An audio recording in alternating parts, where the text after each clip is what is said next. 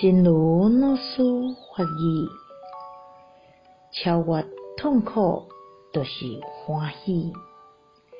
身心顶面的痛苦，有诶时阵透过修行，会用诶产生熊熊超越伊诶感觉。若安尼一逐句啊，你感觉超越，就好亲像痛苦熊熊消失。内心充满了感动甲欢喜，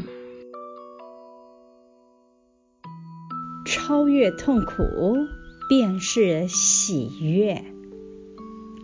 身心上的痛苦，有的时候透过修行，可以产生忽然超越它的感觉。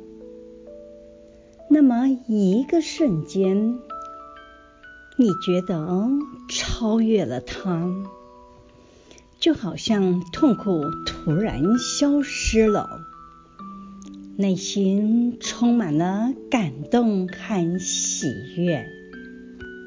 希望新生四季法语第二八六则。